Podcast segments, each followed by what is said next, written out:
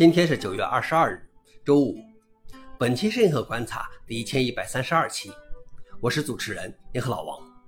今天的观察如下：第一条，OpenAI 宣布杜伊斯瑞让提示工程过时。OpenAI 发布了杜伊斯瑞，既可以与 ChatGPT 完全集成在一起。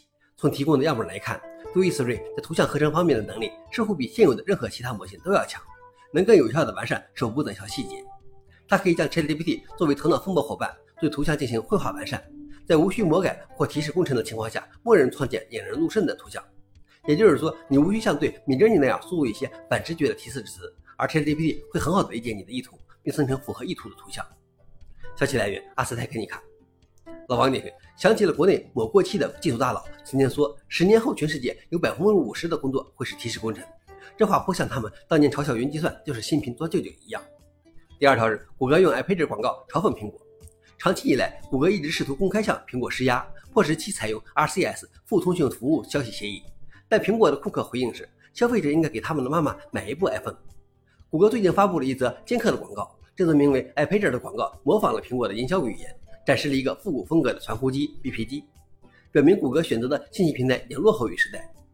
广告称，iPager 使用过时的短信技术来与安卓手机发短信，并列举了在与安卓手机通信时坚持使用短信技术的许多明显缺点。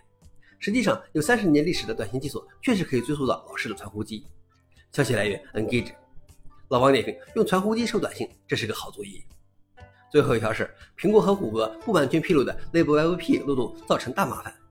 两周前，苹果公司报告称，威胁者正在积极利用 iOS 系统中的一个零点击漏洞来安装间谍软件。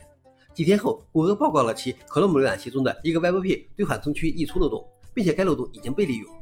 这两个漏洞的相识之处，让安全研究人员认为它们极有可能源自同一个漏洞，特别是内部 WebP，它是应用程序、操作系统和其他代码库用于处理 WebP 图像的代码库。由于这两个漏洞是单独披露的，用于不同的 CVE，并没有追溯的根源，很有可能数百万个使用了内部 WebP 的应用程序都同在该漏洞。这包括各种 Linux 操作系统、各种浏览器、各种使用 Elixir 框架的应用。消息来源：阿斯泰克尼卡。老王点评：难道报告漏洞也要各扫门前雪了吗？最后是回应。米高梅酒店的计算机系统在十天后恢复。据称，该公司支付了要求的三千万美元赎金的一半，以换取数据不被泄露。以上就是今天的硬核观察。想了解视频的详情，请访问随后链接。谢谢大家，我们明天见。